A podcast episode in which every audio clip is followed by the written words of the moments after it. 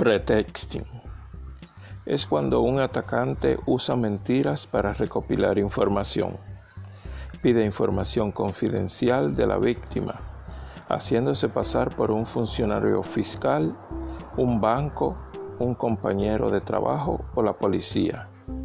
En la mayoría de los casos le hará preguntas para que confirme su identidad.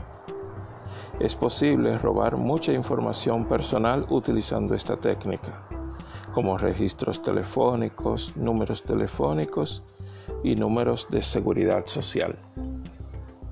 Es por eso es que por eso es que es muy importante siempre estar pendiente cuando nos escriben mensajes, nos hacen preguntas, sobre todo verificar que la, que la identidad de la persona que nos escribe es la que dice ser, porque sabemos que estamos en un tiempo en la que es fácil que una persona obtenga la contraseña de una red social o de un, de un WhatsApp y se haga pasar por otro. Es muy importante estar alerta. Estaremos siempre informando sobre estas situaciones, ya que cada día los delitos se incrementan, sobre todo en esta época de pandemia.